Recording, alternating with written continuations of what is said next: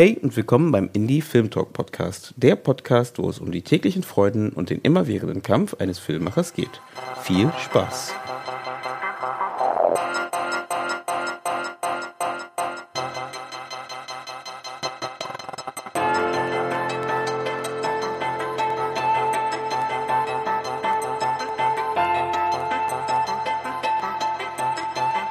Dass ihr wieder eingeschaltet habt beim Indie Film Talk Podcast. Heute reden wir über das Thema Filmmusik oder besser gesagt die Arbeit zwischen, äh, von Komponisten und wie man vielleicht die Arbeit zwischen Komponisten und Regisseuren verbessern kann.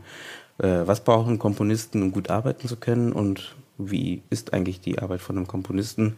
Vielleicht ist es ganz gut, das ein bisschen besser zu verstehen, um halt auch bei den nächsten Projekten vielleicht auch ein bisschen besser mit dem Komponisten zu arbeiten. Also man sagt ja auch immer ganz oft, dass ähm, die Arbeit mit den Komponisten ja auch eine sehr enge Beziehung ist und oft sogar mehrere Jahre geht insgesamt, weil wenn die Arbeit gut funktioniert und das Projekt sehr gut ankommt am Ende, ähm, ist eigentlich die Laufbahn mit dem Komponisten eigentlich schon gesetzt, ganz oft bei ganz vielen großen Regisseuren. Ne? Nehmen wir Steven Spielberg und, ja, jetzt fehlt mir der Name. Äh, John Williams. John Williams, ne? John, Steven Spielberg und John Williams zum Beispiel, die eigentlich seitdem Steven Spielberg bekannt ist, zusammenarbeiten und ähm, verschiedene Filmprojekte umsetzen. Ähm, weitere äh, Regisseure, die mir noch einfallen, wären Tim Burton, zum Beispiel mit Danny Elfman ähm, die machen sehr viele Sachen zusammen oder David Cronenberg mit Howard Shaw.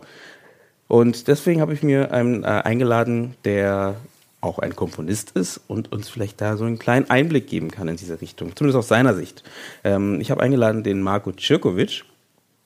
Und der Marco ist auch ein Filmkomponist, aber wie äh, so die Tradition von diesem Podcast ist, äh, statt dass ich dich vorstelle, kannst du dich ja gerne vorstellen und dann geht's weiter in dem Thema. Ja, hallo, ich bin Marco Cirkovic. Ich bin äh, Filmkomponist und auch Komponist für zeitgenössische Musik. Und ich äh, schreibe relativ viel Musik. Also ich bin eigentlich tagtäglich mit Musik in, in Verbindung und schreibe wirklich, ja, so viel es geht und arbeite natürlich auch an verschiedensten Projekten mit. Jetzt dieses Jahr zum Beispiel schon vier Kurzfilme und im Laufe des Jahres sind schon vier Spielfilme geplant und solche Kurzfilme, die schiebe ich, ich sag mal, eigentlich immer gerne mal irgendwo zwischen rein. Das geht auch relativ schnell bei mir. Und ja, so gestaltet sich mein Alltag. Hm, nutzt du das so als so Spielwiese, um dich nochmal neu auszuprobieren, um schnell Sachen auszuprobieren? Oder wie meinst du das, dass du die Kurzfilme noch so noch mit reinschiebst? In Anführungsstrichen wahrscheinlich auch, ne? Also du meinst wahrscheinlich nicht, dass du es jetzt qualitativ mit reinschiebst, sondern äh, ja, erzähl mal. Ja, so, also Spielwiese würde ich jetzt nicht unbedingt sagen, weil die Arbeit unterscheidet sich für mich eigentlich relativ wenig von einem Spielfilm. Es ist einfach nur die Filmlänge, die, die unterschiedlich ist. Allerdings der Anspruch der Produzenten und der Regie, äh, die sind eigentlich in jedem Gebiet relativ gleich hoch. Und deswegen ist es jedes Mal genauso anspruchsvoll, weil man oftmals genauso viel Änderungen eben hat wie auch bei einem Spielfilm. Und das unterscheidet sich so erstmal wenig. Mhm. Mhm. Und hast du schon deine Muse gefunden? Meine Muse gefunden. Also dein Regisseur, mit dem du ganz viele Projekte zusammen machst, oder bist du da immer noch sehr offen, was das angeht. Oder, na gut, man ist, offen ist man so oder so, aber weißt du, was ich meine? Ne? Mein, mein Einstieg in das Gespräch, eine, ein Regisseur oder eine Regisseurin, mit der du ganz viel arbeitest, weil es einfach schon ja, mehrere Projekte gab, wo man sich mal zusammen durchgesetzt hat oder umgesetzt hat. Also noch nicht. Dafür bin ich, glaube ich, auch nicht, noch nicht so lange im Geschäft, weil ich bin erst 26 und Sowas entwickelt sich allerdings und man merkt natürlich, wenn man mit jemandem zusammenarbeitet, ob das passt oder nicht. Ich habe jetzt vor kurzem gerade mit einer Regisseurin zusammengearbeitet, wo das Ganze erstmal, also zumindest von meiner Seite erstmal so angefangen hat wie, hm, ich glaube, das wird nichts und am Ende haben wir uns so gut verstanden und das war, also da könnte ich mir zum Beispiel sowas gut vorstellen, dass das jetzt noch in der Zukunft intensiver wird, mhm. weil weil sie tatsächlich, obwohl sie erstmal von sich gesagt hat, dass sie überhaupt keine Ahnung von Musik hat, dann meiner Meinung nach doch ein sehr natürliches Verständnis von Musik hatte. Und ja, das ist relativ wichtig. Mhm. Ist ja das immer das, glaube ich, das Schwierige, ne? Weil ähm, Musik ist ja trotzdem was mit sehr viel mit Gefühl zu tun hat, vielleicht auch mit Assoziation zu tun hat, ne? was man kennt.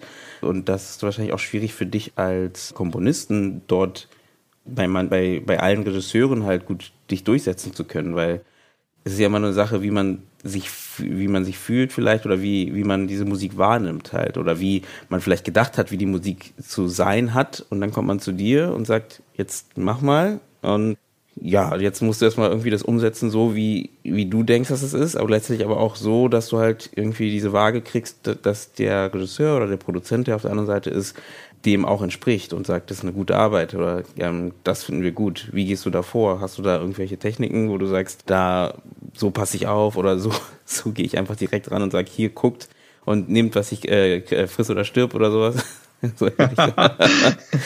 also, also jetzt gerade dieses aktuelle Beispiel mit dieser, mit dieser Regisseurin war, dass sie mir Temp-Tracks geschickt hatte für einen echt wundervollen Film und diese Temp-Tracks, die waren so in Richtung viel Popmusik und das war alles so ein bisschen, ich habe das so gar nicht in dem Film gesehen und dann habe ich halt was abgeliefert, was so überhaupt gar nicht der Erwartung der Regie erstmal entsprach aber was extrem positiv aufgenommen wurde. Also ähm, es ist halt relativ schwierig, wenn man solche Temp-Tracks bekommt. Also man kann da nicht im Vorfeld immer gleich sagen, äh, du, die Temp-Tracks, die muss ich von Anfang an ignorieren. Das ist relativ schwierig, das, ich sag mal, verbal zu äußern, weil ja, wie gesagt, die Erwartungshaltung ist natürlich erstmal da, dass der Komponist sowas abliefert, wie ich es mir wünsche. In dem Fall habe ich einfach gewagt, ähm, ich mache jetzt was Orchestrales und nichts Poptechnisches. Mhm. Und äh, das wurde, wie gesagt, in dem Fall auch super angenommen, weil ich habe da meine Erfahrung reingesteckt. Ich habe ich hab mir die Szenen genau angeschaut. Ich habe das sehr, ich habe das sehr gut analysiert und äh, dann habe ich eben einfach meine Arbeit gemacht. Und ich beschäftige mich, wie gesagt, tagtäglich mit Musik. Und das kann man von der Regie auch gar nicht erwarten. Mhm. Ich meine, die Regie erwartet ja auch nicht, dass ich mich mit äh, der Struktur und mit diesem ganzen visuellen Dingen auseinandersetze. Und ich habe da eben genauso viel Vertrauen, wie ich mir sozusagen Vertrauen an den Komponisten wünsche. Mhm. Und du hast gerade ja dieses Tor geöffnet ähm, zum Thema Temp-Tracks.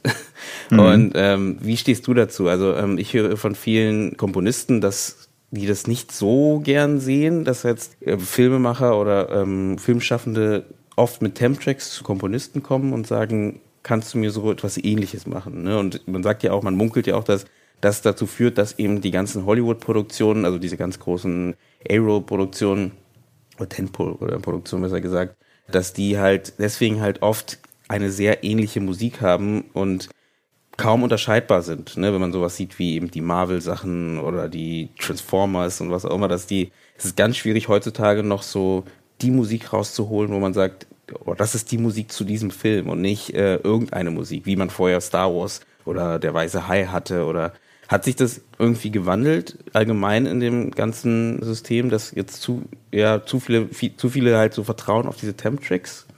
Also es ist ein extrem schwieriges Thema, weil also also grundsätzlich stimmt es schon, dass Temp Tracks so ein bisschen zu so einer Mainstream-Maschinerie beitragen. Aber Temp-Tracks sind zum Beispiel in der Produktion ehrlich gesagt auch nicht wegzudenken. Also ich mag sie ehrlich gesagt auch nicht. Ich würde sie aber mögen, wenn sie wirklich mehr als das gesehen werden, was sie eigentlich sind, nämlich äh, temporäre Platzhalter für was ähnliches oder eben auch für was ganz anderes. Also Temp-Tracks, die sind eigentlich schon ziemlich alt. Das Wort ist, glaube ich, erst relativ spät entstanden, weil auch damals haben Regie und Produzenten selbst an John Williams klassische Beispiele geschickt, mhm. also aus der klassischen Musik zum Beispiel. Also das ist im Grunde genommen nichts Neues. Allerdings die Erwartungshaltung hat sich stark geändert. Also ich habe es schon mal genauso erlebt, dass ich einen Temp-Track bekommen habe, dann sozusagen eine Stilkopie angefertigt habe, also was Neues komponiert habe im dessen Stil. Und dann kam die Regie und hat gesagt, ja, aber das ist ja nicht das, was ich dir geschickt habe. Mhm.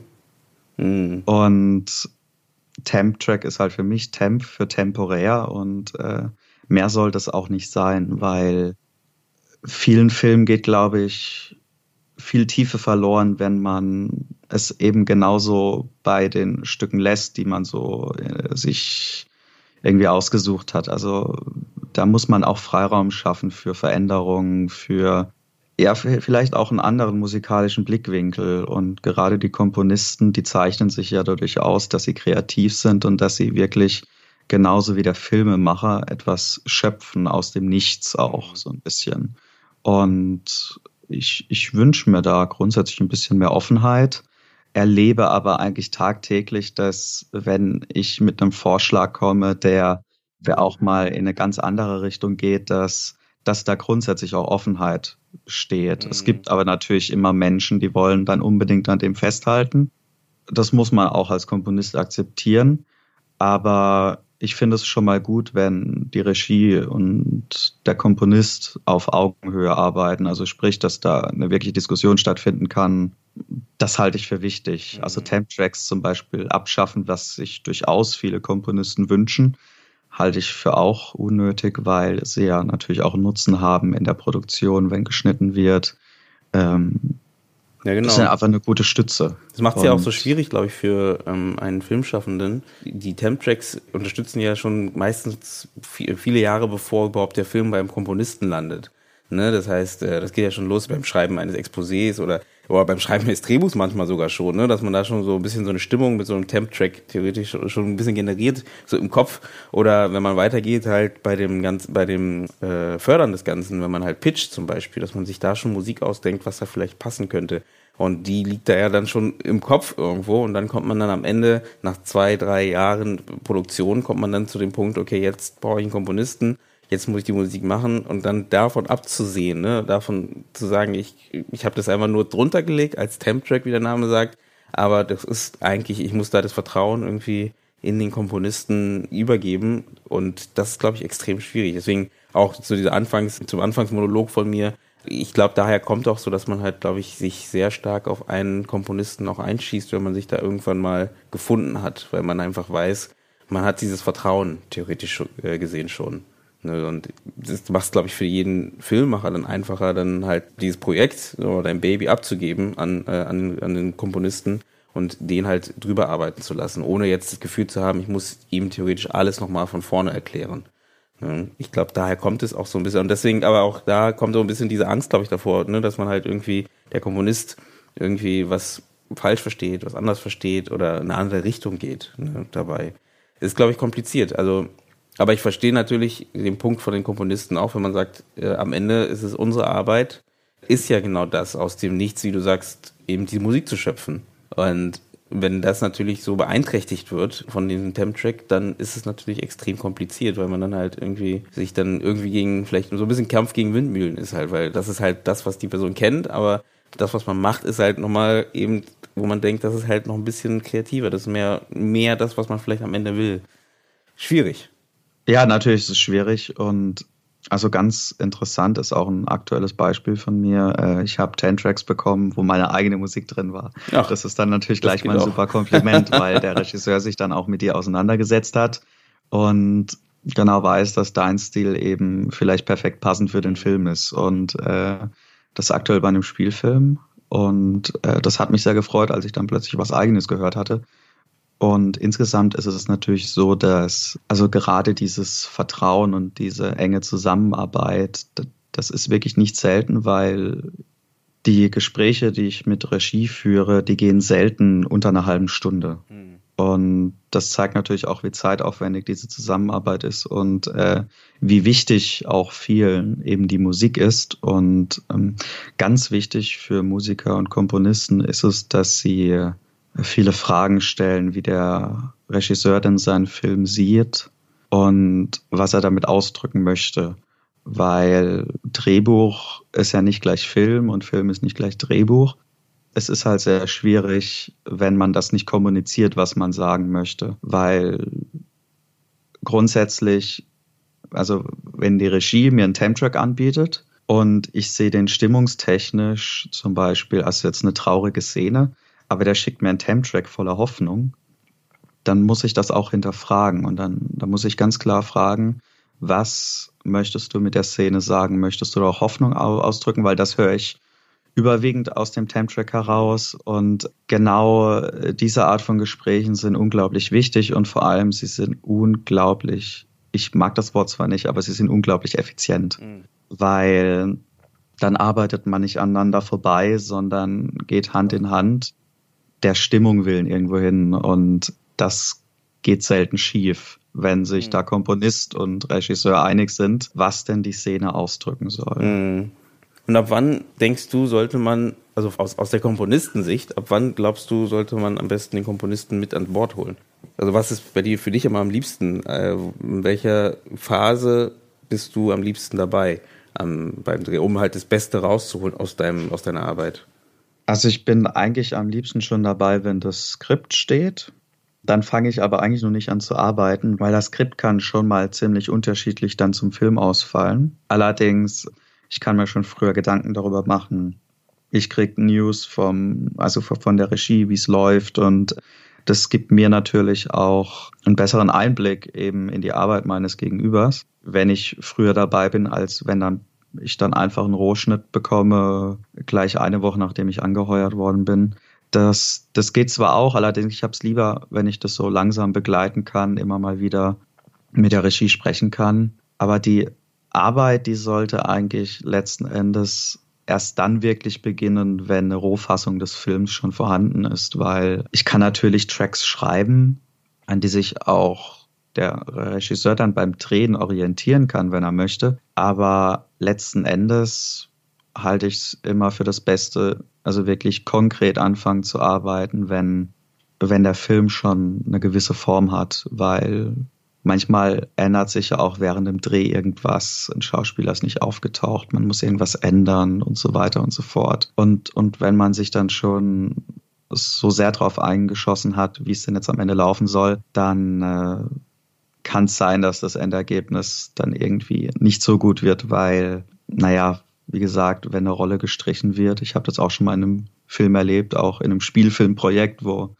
äh, der Schauspieler einfach abgesagt hat, ganz plötzlich, wegen einem persönlichen Fall. Und dann, dann hatte ich schon ein Thema für die Person geschrieben und dann im Endeffekt war der ganze Film plötzlich so, so kurz vorm, oh mein Gott, wir müssen abbrechen. ja. Aber das Thema ist ja theoretisch gleich geblieben, oder? Weil du hast das Thema ja nicht für den Schauspieler geschrieben, sondern das ist das Thema für den Charakter geschrieben, den er gespielt hat. Ja, korrekt. Ich habe allerdings auch mir den Schauspieler angeschaut, der definitiv ein Charakterschauspieler war mhm. und habe das schon ein bisschen auch auf die Person geschrieben. Und wenn man den gleichen Film nimmt mit unterschiedlichen Schauspielern, dann, dann ändert sich eben vieles. Und deswegen sollte man wirklich eher auf das Endprodukt warten, weil jede einzelne Kraft, die am Film mitwirkt, hat äh, einen extremen Einfluss auf das Projekt. Und letzten Endes muss ich auch die Musik dann im Endeffekt anders machen, als ich sie mir vorstelle. Also ich habe schon nach Drehbuch komponiert, allerdings ich habe immer gemerkt, okay, die Stimmung ist jetzt durch das, wie geschauspielert wurde oder das selbst wie gedreht wurde, anders genommen, als ich es mir vorstellen konnte. Es ist eigentlich fast immer so, dass also auch ein Kameramann oder auch der Lichtingenieur, der Toningenieur, das, das sind alles Sachen, die so einen krassen Einfluss auf ein Projekt haben. Also das weißt du als Filmemacher wahrscheinlich besser als ich, aber ja. Nee, das und aber selbst die Musik muss auf sowas reagieren. Mm, das ist interessant für mich auch als Filmemacher, glaube ich. Also, dass du, wie weit du als, als Komponist darauf reagierst halt, ne? Oder wie, wie weit es ein, die Musik einnimmt halt, ne? Wenn du theoretisch nennen wir es, äh, einen kreativen Part rausnimmst oder umänderst, dass du dann halt einfach da schon anders komponieren müsstest. So habe ich das auch noch gar nicht bedacht, grundsätzlich gesehen. Ich glaube, das ist auch sehr interessant.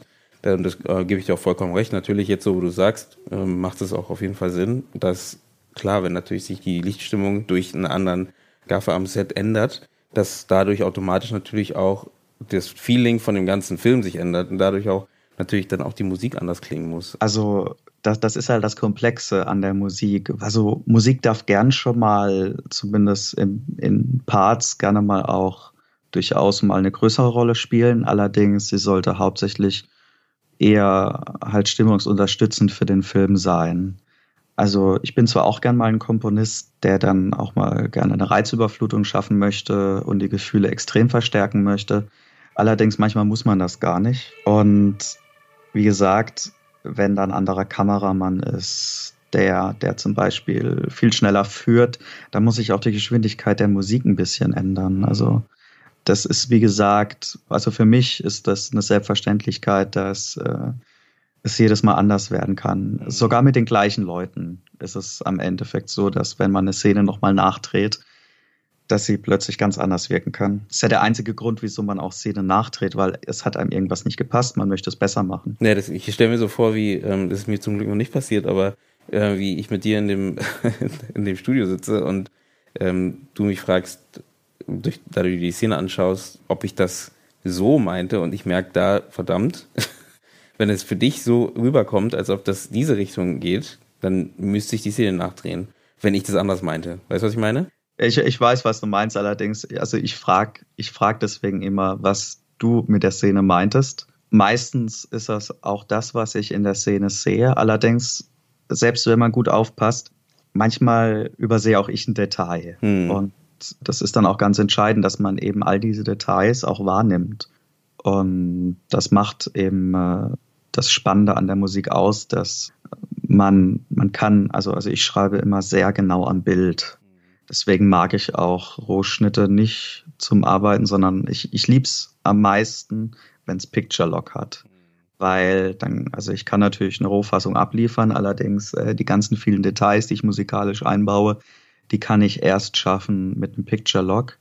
Und da muss man auch jedes Detail merken. Und deswegen ist es wichtig, dass man viel kommuniziert mit der Regie, mhm. dass einem auch kein Detail verloren geht. Und, und, und wenn man dann eben alle Details kennt und fragt, was der Regie eben so wichtig ist, dann werden diese Details natürlich auch von der Musik bestärkt. Und wie sieht da dein Feedback aus? Also was ist, wie sieht so ein Gespräch mit dir aus? Wie gehst du daran, um so ein, du kriegst von mir zum Beispiel jetzt einen Rohschnitt und du guckst dir an und ähm, gehst da durch. Wie gehst du daran an so ein Projekt? Vielleicht fange ich mal so an. Also was ich gern mache, sind dann solche Klavierfassungen, wo ich einfach so ein bisschen einspiele und versuche so eine Stimmung jetzt mal nur mit dem Klavier zu erzeugen. Und dann schicke ich das halt zurück, dann kriege ich darauf Feedback. Heißt es ja, vielleicht ein bisschen schneller hier und vielleicht äh, da ein bisschen mehr dunkle Töne reinmachen und dann, dann habe ich schon mal, ich sag mal, eine gute Richtung, wie ich dann auch orchestral vorgehen kann. Mhm.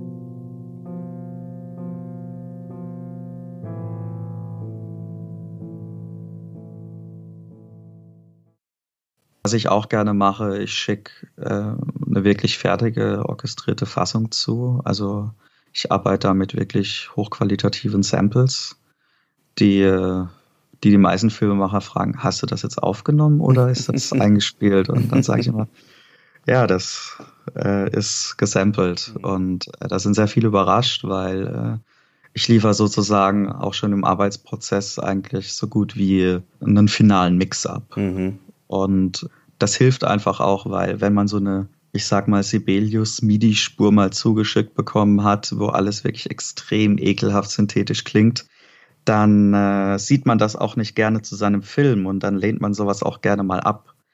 Deswegen arbeite ich grundsätzlich, ich versuche immer gute musikalische Ideen auszuarbeiten und dann produziere ich die so fertig, dass man sie sozusagen auch so unter seinen Film legen würde. Und dann muss man sich nicht vorstellen, wie das denn vielleicht klingt, wenn es fertig ist, sondern dann weiß, okay, das ist das, was ich wollte oder nicht. Mhm. Wo ist denn, wenn jetzt du Filmmusik oder wenn du Film schaust, du hast wahrscheinlich eher auf die Musik als auf das Bild, außer wenn es gut zusammenspielt, vielleicht kannst du auch dich da voll rausnehmen und gehst der Geschichte nach, aber äh, du hast ja wahrscheinlich da ein größeres Bild. Gibt es da Filmmusik, wo du sagst, das ist so dahin, wo du hin möchtest irgendwann mal? Das ist sehr schwierig, weil ich versuche tatsächlich die Sachen schon eher als Gesamtwerk zu betrachten. Also ich sehe Filmmusik jetzt nicht immer so, wie das muss man auch für sich hören können, sondern es muss halt irgendwie einfach reinpassen. Ähm, also ich versuche Sachen im Allgemeinen auch eher als Ganzes zu betrachten, weil ja, das ist relativ schwierig, finde ich. Ich habe einfach schon Filme gesehen, wo mir die Musik so normal nicht gefallen hat, aber im Film einfach perfekt war. Mhm. Und äh, ach so, meinst du, dass du weißt, wenn du wenn es auseinander nimmst, kann es sein, dass es da gar nicht so passt, aber das Gesamtwerk ist halt sehr sehr stimmig zusammen. Ja, also, genau, verstehe. Verstehe. Ich überlege gerade, wo sowas wäre, aber da ist auch das Einzelne ganz gut. Aber Johan Johansson macht ja auch ganz gute Musik, die sehr stark mit dem Bild verbunden sind, oder? Habe ich zumindest ja, das gesehen. Stimmt. Also hat er gemacht, also, ist ja leider verstorben. Hat er gemacht, leider, ja, das stimmt. Das ist sehr schade, mhm. weil ähm, er hat mir deswegen auch so gut gefallen, weil er so untypisch Hollywood war. Mhm. Und ich glaube, hätte er weitergemacht und äh, er hatte bestimmt eine extrem Riesenlaufbahn vor sich. Mhm dann hätte er die Möglichkeit bestimmt gehabt, auch die Hollywood-Musik so ein bisschen in Anführungszeichen zu reformieren, weil sie, also ich möchte jetzt nicht sagen, dass sie in der Krise steckt, aber also weil es gibt tolle Komponisten wie Desplat oder Benjamin Wolfisch, die, die, die durchaus nicht nur den Standardsound abliefern, sondern durchaus mal progressiv werden und wirklich kleine Meisterwerke abliefern. Was ist denn der Standard-Sound? Ich will jetzt nicht sagen, dass es der Hans Zimmer Sound ist, weil das stimmt auch wieder nicht, weil ich finde, Hans Zimmer persönlich ist toll. Braucht nicht jeder so ein Dröhnen im Film? Ja, was heißt Dröhnen? Also, also ich finde zum Beispiel Hans Zimmer persönlich ziemlich kreativ. Mhm. Ich, ich finde eher unkreativ diese, die immer versuchen, diesen nicht kopierbaren Style zu kopieren. Mhm. Also sie schaffen vielleicht die Klangfarbe zu kopieren, allerdings sie schaffen es nicht, die kreativen Ideen, die er immer wieder hat, äh, zu das schaffen sie einfach nicht zu kopieren, weil sie auch eine ganz andere Herangehensweise haben als er. Er geht sehr nach Gefühl ran. Und das ist, finde ich, das, was Filmmusik ausmacht, das Gefühl eben. Und wo ich zum Beispiel gerne hin möchte, ist, dass, dass sich Musik wieder mehr traut, dass sie auch gerne mal ein bisschen präsenter wird natürlich nur so präsent, dass sie dem Film nicht schadet, weil Musik kann im Film auch schaden. Mhm. Wenn sie zu übertrieben ist, wenn sie zu überzeichnet ist. Es kann auch nach hinten losgehen. Aber trotzdem würde ich mir wünschen, dass sich die Leute mehr trauen. Und ja, also ist eine sehr persönliche Sache, weil also ich schreibe jetzt auch nicht im typischen Hollywood-Style. Durchaus geht das schon in die Richtung. Allerdings, ich schreibe ja auch persönlich sehr viel andere Musik, einfach so Musik, also zeitgenössische Musik. Ich habe sechs Symphonien geschrieben, äh, zwei Violinkonzerte und etliche andere Orchesterwerke. Dann habe ich jetzt im Herbst Zerfall Symphonisches Manifest der Vernichtung auf den Markt geworfen, was sehr krass modern unsere maroden gesellschaftlichen Strukturen auseinandernimmt. Und das ist halt Musik, die einfach so für sich steht. Aber ich wünsche mir dennoch, dass Elemente aus dieser neuen Musik, die ja durchaus sehr vielfältig ist, auch es mal wieder in den Film schafft. Und gerade Johann Johansson war so jemand, der das ansatzweise wirklich gut gemacht hat. Der hat, äh, der hat seinen eigenen Stil in die Filme fließen lassen. Und ich finde gerade so Filme wie Arrival haben davon definitiv profitiert. Ich würde auch sagen, ne, dass es wirklich sehr stark unterstützend war. Ne? Also in die Richtung, die der Regisseur gehen wollte ähm, oder die ganze Produktion gehen wollte, hat die Musik halt auf jeden Fall sehr stark mitgespielt, grundsätzlich gesehen. Also da muss man, also das ist so ein Film, was mir auf jeden Fall sehr stark einfällt, wo man die Musik schwer von dem Bild trennen kann, weil die einfach sehr stark mitgespielt hat. Ja, das stimmt. Es war halt sehr atmosphärisch und es war wirklich auf, es war halt wirklich komplett maßgeschneidert für den Film. Und das, das, äh, das hat mir einfach sehr gut gefallen. Und wie siehst du den deutschen Komponistenmarkt, oder wie siehst du den deutschen Markt allgemein, was die Filmmusik angeht? Traut man sich da mehr? Weil wir haben ja immer im Filmbereich selber das Problem, dass wir sagen, ja, es wird zu wenig probiert, es wird zu wenig ausprobiert, es wird zu wenig neue Sachen angegangen. Genre gibt es sowieso nicht in die Richtung, weil da nichts produziert wird. Das heißt, wir bleiben alle im klassischen Dramatischen machen Komödie oder Fernsehfilme, aber nicht wirklich richtig Kino, richtig großes Kino. Und kommt es bei euch an oder ist es so, dass ihr das gar nicht merkt, weil theoretisch ihr als Musikschaffende oder als Komponisten so oder so den, die Musik macht? Oder ist denn diese, diese Freiheit einfach auch da nicht gegeben dann am Ende? Also ich sehe da grundsätzlich auch schon Einschränkungen auf dem deutschen Markt, weil ähm, die Filme oftmals so gemacht werden, dass Musik nicht mal so als wirklich großes Element mit eingeplant wird. Mhm. Und ich habe auch schon oft erlebt, dass die Regie mir gesagt hat, ja, am besten Musik machen, die man gar nicht bemerkt. Sehr gut. Oder Musik, die man nicht wahrnimmt. Äh, ich meine, viele deutsche Spielfilme kommen auch manchmal mit nahezu keiner Musik aus. Was ich manchmal sehr schade finde, weil sie, also es geht so ein bisschen eine emotionale Stufe verloren. Mhm.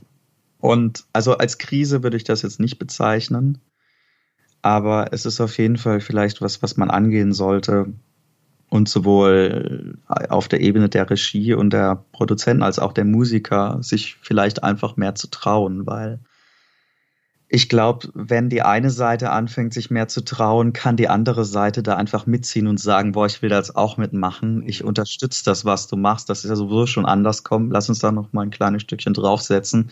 Ich mache da jetzt auch toll passende Musik dazu. Mhm. Wir haben viele tolle deutsche Komponisten.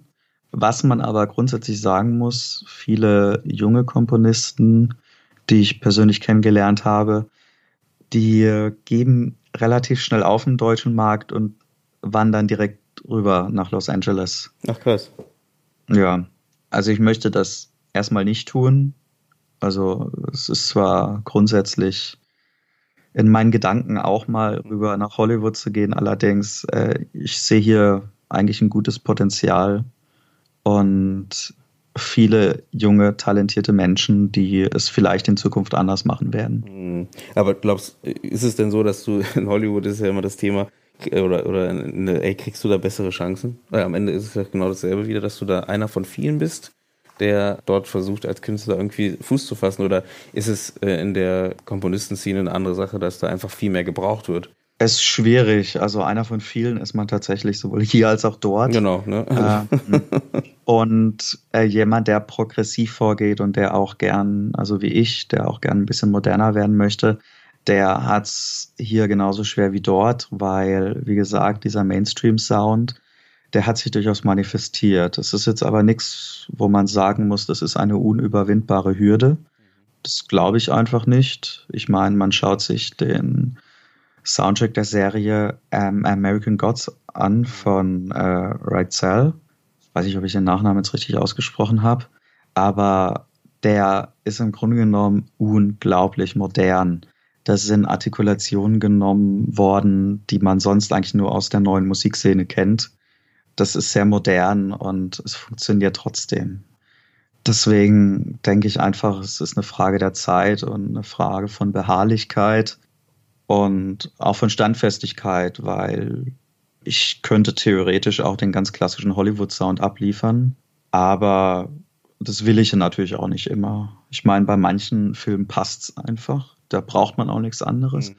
Also bei manchen Komödien kann man auch einfach mal Popmusik nehmen oder auch was Popmusikartiges schreiben, weil, keine Ahnung, da haben wir jetzt so eine Flyover-Szene über über Miami ist der typische Start von einer Komödie, da braucht man keinen orchestralen Sound. Das wäre auch Und das. das ist einfach fehl am Platz. ja. Äh, ich mag natürlich Orchestermusik mehr, weil sie ein bisschen mehr Tiefe vermittelt. Allerdings nicht jeder Film braucht direkt und sofort gleich die Tiefe eines tiefschlürfendes, tiefschlürfenden Dramas oder ähnlichem. Also man sollte auch immer auf dem Boden der Tatsachen bleiben weil wir Komponisten, wir könnten euch die krassesten, epischsten Sachen machen, aber manche Filme sind einfach nicht immer so krass episch.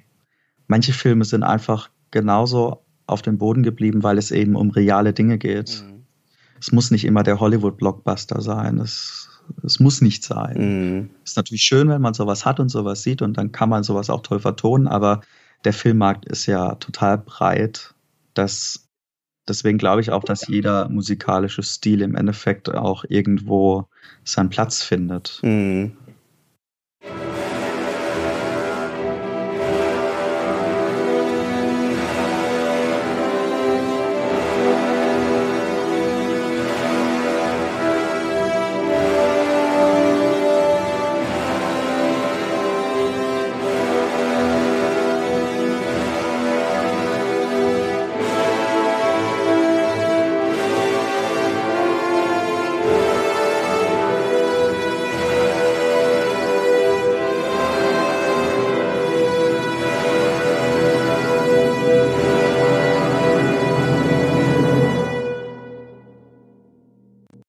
Ja, und genau, was, wo denkst du denn, also weil du meintest gerade was von Hollywood Sound, gibt es den deutschen Sound, den Hollywood Sound, den schwedischen Sound und was ist dann der deutsche Sound? Das ist eine gute Frage, was der deutsche Sound ist. Das habe ich selber noch nicht ganz so richtig rausgefunden. ähm, der deutsche Sound ist gern mal auch Populärmusik mhm. im Film. Orchestral eher selten bei vereinzelten Kinoproduktionen und tatsächlich auch sowas wie Bully Parade der Film oder auch der neue äh, Knopffilm. Ja. Alle vom gleichen Komponisten, den ich auch sehr schätze, weil der, der, der schafft so den klassischen Hollywood-Sound, also nicht den modernen Hans Zimmer-Sound, sondern also auch mit einer eigenen musikalischen Sprache, der relativ toll orchestriert, also der insgesamt sehr toll orchestriert ist und auch richtige Filmmusik repräsentiert. Das ist allerdings nicht der typische deutsche Sound. Allerdings, er taucht jetzt schon vermehrt auch in deutschen Kinoproduktionen auf und das finde ich sehr gut. Mhm. Okay. Das ich sehe allerdings de definitiv einen nordischen Sound. Also gerade Krimis aus Schweden oder auch aus Großbritannien, die haben einen sehr zarten, weichen Streicher- und Holzbläser-Sound der sehr atmosphärisch ist und auch ziemlich konträr zum Hollywood-Sound, da, da die nicht so auf groß sind, sondern wirklich so, wirklich unterstützend, zart, aber auch gleichzeitig sehr intensiv sind. Also ich bin großer Fan davon. Ich benutze selbst gerne solche Elemente aus, äh, also, also, die, also die, an den Klangfarben, da bediene ich mich sehr gerne. Also das geht von mal so, ich sag mal, relativ weichen und auch nicht durchgezogenen Artikulationen, also, also Sustains, die so ein bisschen, also die nicht sind, sondern also es ist, ja, relativ schwierig zu erklären. Das muss man eigentlich eher hören. Ich glaube, das war verständlich. Musikalisch ja. sehr gut. Kannst auch singen, ja? nee, singen kann ich eigentlich so gar nicht. Also ich bin dann, ich bin dann lieber am Klavier oder an der Violine oder auch an der Orgel. Das ist ein ganz mächtiges Instrument. Aber auch sehr vielseitig grundsätzlich. Nee, also schon krass. Aber ja, genau, verstehe ich. Aber das heißt, da gibt es schon so ein paar Richtungen zumindest, die sich entwickelt haben. Aber auch hier vielleicht wieder im Deutschen gibt es da auch noch nicht so diese, die deutsche Handschrift, richtig, wenn ich richtig verstehe. Auch im Tonalen oder aus, der, aus, dem, aus der Musikrichtung, was ja auch sinnig ist, weil wenn wir schon auch Probleme haben, äh, den deutschen Film selbst darzustellen, zu sagen, das ist der deutsche Film und daran orientiert man sich so ein bisschen und macht dann daraus neue Facetten auf, dann ist natürlich auch bei der Musik wahrscheinlich auch nichts Neues, wo man sagt, das ist dann der deutsche Film. Ich glaube, da bedingt sich das beide so ein bisschen halt. Ne? Ja, ich muss auch ehrlich gesagt gestehen, ich schaue gar nicht so viele deutsche Filme. Ähm, ich habe jetzt angefangen, ab und zu mal einen Tatort anzuschauen. Du hast so gemeint, einer war besonders gut oder so oder schlecht? Ich weiß nicht mehr, wir hatten wir kurz im Gespräch also, gehabt. Also besonders interessant fand ich diesen äh, mit diesen Zeitschleifen. Ja. Das, das wurde auch aufgenommen vom Hessen Rundfunkorchester. Allerdings, ich habe im Abspann nicht unbedingt einen Komponisten dazu gefunden. Das war sehr, war sehr interessant. Ich habe irgendwie einen Orchestrator gelesen. Und das fand ich irgendwie so faszinierend, weil also da ist durchaus Musik, die von einem Orchester aufgenommen wurde auch interessante Artikulation, also relativ untypisch. Also ich fand ihn sehr untypisch. Also der ganze Film war ja, glaube ich, untypisch Tatort und ja, Zeitschleifen. Genau. Da fand ich es irgendwie sehr bezeichnend, dass ich nicht irgendwie sofort einen Komponisten dazu gefunden habe. Mhm. So, also auch das äh, fand ich irgendwie sehr schade, weil äh, ich finde gerade solche Produktionen wie der Tatort, die ja auch eigentlich ordentlich Budget haben, die dürfen sich viel häufiger mal rausnehmen, auch ein bisschen mehr von dem Budget in Richtung Musik fließen zu lassen und äh, ja, da sich auch mal mehr zu trauen, weil das ist was, was jede Woche stattfindet. Es hat ein sehr großes Publikum und ich, ich glaube, gerade an solchen Ecken kann man äh, Filmmusik im deutschen Bereich deutlich stärker etablieren. Also ich würde selber gern mal einen Tatort machen. Ähm, äh, den würde ich dann auch nicht sofort reizüberfluten. Ich, ich, ich, ich würde einfach gern mal so in die Richtung arbeiten, mhm. den deutschen Krimi so ein bisschen atmosphärischer gestalten und ja, das würde mir einfach mal gefallen.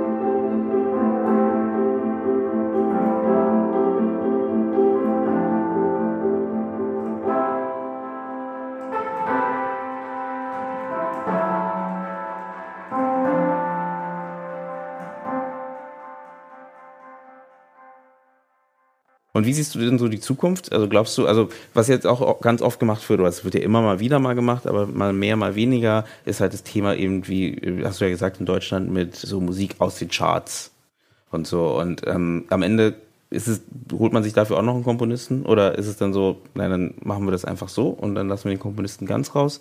Ähm, weil theoretisch könnte man das ja auch mischen, ne? Das gibt ja auch diese Mischform, aber wie siehst du das denn? Also findest du es per se schlechter oder ist es eher so, naja, ist halt einfach das, was halt am besten passt zum Film? Also ich stehe halt in dem Fall so lieber mehr auf die Maßanfertigung. Mhm. Also klar, als Komponist muss ich das jetzt sagen, allerdings äh, der Film profitiert davon, wenn er mehr als einfach nur von irgendwelcher Musik untermalt wird, mhm. die äh, durch Ausstimmungen erzeugen können. Allerdings viel besser ist es, wenn der Film mit der Musik Hand-in-Hand-Stimmung erzeugt und nicht, ich nehme jetzt da das, das, was die Menschen schon kennen, das verbinden die mit irgendeiner Stimmung und dann wird das schon funktionieren. Deswegen mag ich auch so Plattformen wie Artlist überhaupt gar nicht, die an sich gute qualitative Musik abliefern, allerdings ähm, wo dann der Schnitt noch an die Musik angepasst werden muss, also eigentlich immer als andersrum. Die Musik äh, sich einschmiegt an den Film und das, was da ist, noch verstärkt. Das geht halt nur bei eigens komponierter Musik. Mhm. Aber wie gesagt, auch nicht, äh, auch ein Travel-Video oder sowas, das braucht jetzt keine große symphonische Dichtung.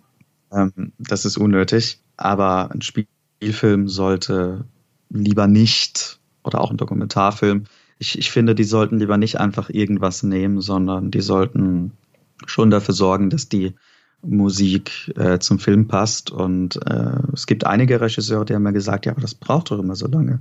Da kann ich nur entgegnen, ich habe schon mal einen Spielfilm in zwei Wochen gemacht. Und auch sonst äh, liefere ich, also jetzt vor kurzem habe ich einen Rohschnitt von einem Spielfilm zugeschickt bekommen da habe ich für den Anfang, der schon so stand, habe ich dann direkt äh, zwei Stunden später habe ich dem Regisseur gleich geschickt, hier schau mal, das stelle ich mir gut für den Anfang vor. Und er so, was? Mm. Schon fertig?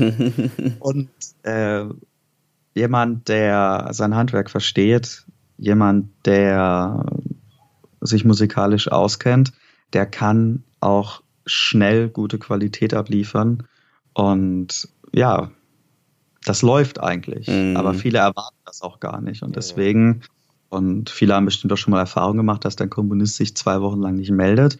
Und dann äh, entstehen solche Erwartungshaltungen wie, das dauert so lang, oh, das ist wieder jemand, mit dem man Meetings machen muss. Ja, das muss man zwar auch, allerdings äh, die meisten Komponisten, die ich kenne, also mit denen ich zu tun habe, die, äh, die sind ähnlich schnell wie ich und äh, ich wundere mich immer, woher diese Erwartungshaltung eigentlich kommt, dass mhm muss man nochmal drei Monate einplanen wegen Musik? Überhaupt nicht. Es ist zwar toll, wenn man so viel Zeit einplant, weil dann wird es auch besser, aber im Notfall geht es auch mal schneller. Ich glaube, das kommt so ein bisschen aus dem No-Budget- und Low-Budget-Bereich, oder? Dass man da ein bisschen, äh, meine, die meisten Filmemacher, eigentlich alle, äh, fangen an mit erstmal keinem Budget oder mit geringem Budget und dort ist es ja schon oft so, dass man, das kenne ich auch, ne, dass man dann halt irgendwie schon ein bisschen länger auf sowas wartet oder dann wirklich ist auch mal, wir hatten auch schon mal den Fall, äh, vor längerem, dass dann einfach mal der Komponist halt dann zwar irgendwann produziert hatte, irgendwas, aber dann wirklich gar nicht irgendwie, also dann ne, nach so drei, vier Monaten hatten wir den Anfang gefühlt, ne, wo man dann denkt so,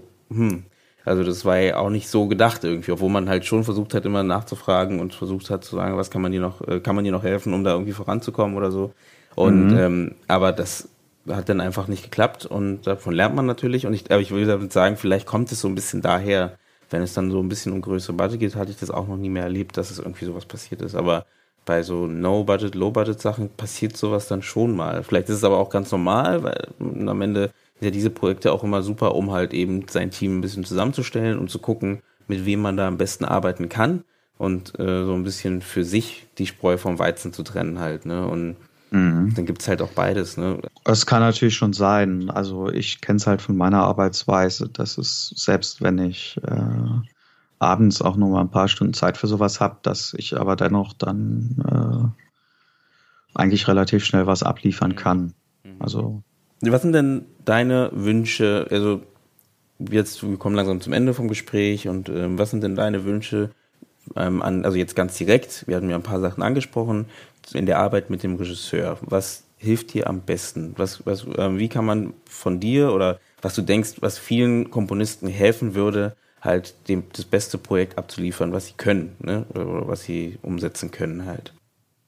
Also zum einen eine Beziehung auf Augenhöhe, eine Offenheit gegenüber dem Komponisten und auch äh, das Vertrauen, dass der Komponist mit Musik eben seine Profession unglaublich gut vertreten kann und äh, dementsprechend auch, äh, also, also wie gesagt, das Vertrauen einfach, dass der Musiker weiß, was Musik ist.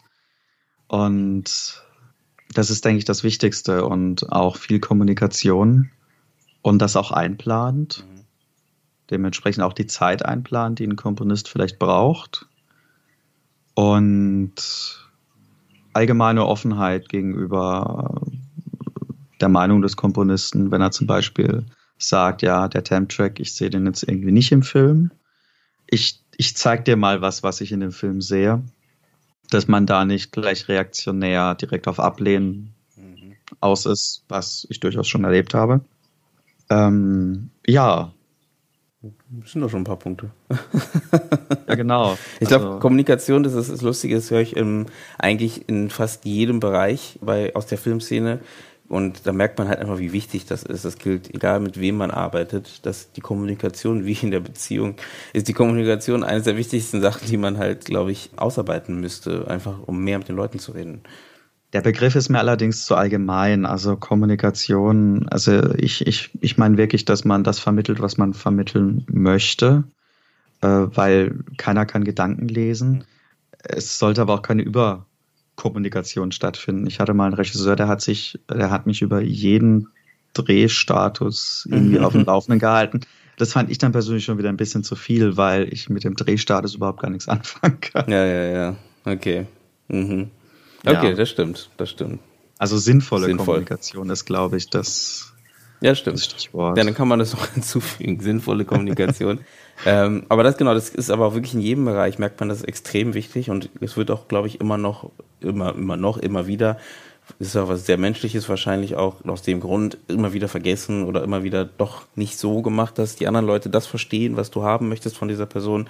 Und das gilt in jedem Bereich, erst recht, wenn ihr zum Beispiel ja relativ spät dazu stoßt, da ist es besonders wichtig, dass man sich halt nochmal einfach die Zeit nimmt, nochmal alles genau aufzudröseln und genau zu erklären, äh, dass einfach das Bild einfach klar ist im Kopf von euch oder dass man auf einer Seite ist, grundsätzlich gesehen, ne, und weiß genau, okay, ähm, beide wollen in diese Richtung und dann wisst, äh, wisst ihr, weißt du, wie man am besten halt dorthin produziert und der Regisseur oder der Produzent kann sich dann in der Zeit halt da, ähm, irgendwie auch darauf verlassen, dass halt in diese Richtung gedacht wird zumindest.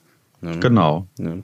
Dann würde ich doch das Gespräch langsam zum Ende führen äh, und würde einfach noch fragen, ob du noch irgendwas hast. Also genau, ihr habt Musik wahrscheinlich immer wieder mal kurz dazwischen gehört. Das war äh, Musik von Marco, ähm, die wir immer wieder mit eingebaut haben. Das heißt, wenn ihr ihn auf jeden Fall für euer Projekt mal braucht. Ähm, er ist auf jeden Fall, glaube ich, super interessiert an verschiedensten Projekten, oder? Das musst du eigentlich sagen, nicht ich, aber. Ja, so hauptsächlich wäre ich natürlich so an Drama interessiert, Horror, Krimis, so ein bisschen was, was so in die emotionale Schiene geht. Das ist so mein Steckenpferd, würde ich sagen. Mhm. Das ist doch ein Satz. Und äh, genau, dann könnt ihr ihn auf jeden Fall mal kontaktieren. Die Kontaktdaten sind auf jeden Fall auf der Webseite und ähm, in den Show Notes von dieser Podcast-Episode. Und genau, wenn du jetzt nicht noch irgendwas hast, irgendeine Seite, irgendeinen Link, den du verlinken möchtest oder irgendwas, ähm, kannst du noch ein paar Tipps geben für gute Filmmusik? Gute Filmmusik. Die wir uns, die wir uns jetzt in den nächsten Tagen anhören können. Also ich finde den American Gold Soundtrack, wie gesagt, ziemlich klasse. Mhm. Die Johan Jonsson Sachen kann man sich eigentlich alle anhören. Ähm, einer meiner Lieblingsfilmkomponisten, leider auch schon verstorben, ist James Horner. Da finde ich vor allem die Sachen aus den 80er Jahren wie Krull oder Star Trek 2 ziemlich Hammer, mhm. weil die, ach, da geht mir einfach das Herz auf, ja. Und ansonsten hört euch einfach meine Musik auf Spotify ja. an. das ist schlau, das ist schlau. Oder Apple Music, alles da. Sehr gut, sehr gut. Dann bedanke ich mich bei dir ähm, für die Zeit und für das tolle Gespräch. Sehr gerne. Und bedanke mich bei den Zuhörern für das Zuhören und ähm, wünsche mir natürlich von euch, dass ihr, wenn ihr Zeit habt, den Podcast abonniert, auch bei Spotify, iTunes oder jeder Podcast-App, die es auf der Welt gibt, auf Facebook die Facebook-Seite von uns liked und ähm, gerne auch Kommentare schreibt. Das macht ihr noch viel zu wenig. Also gerne, wenn ihr da Fragen habt oder Ideen habt für andere Folgen, gerne ähm, unter, den, ähm, unter dem Podcast, das ist immer schwierig, aber auf der Facebook-Seite einfach ähm, eure Fragen reinstellen und wir können die dann gerne nochmal vielleicht extra angehen, in einem, äh, in einem Talk zum Beispiel, oder wir beantworten auch alles unten drunter auch problemlos. Mhm. Genau, dann wünsche ich euch einen schönen weiteren Tag oder Abend oder Nacht oder dann, wann ihr den Podcast hört und sage erstmal Ciao. Ciao.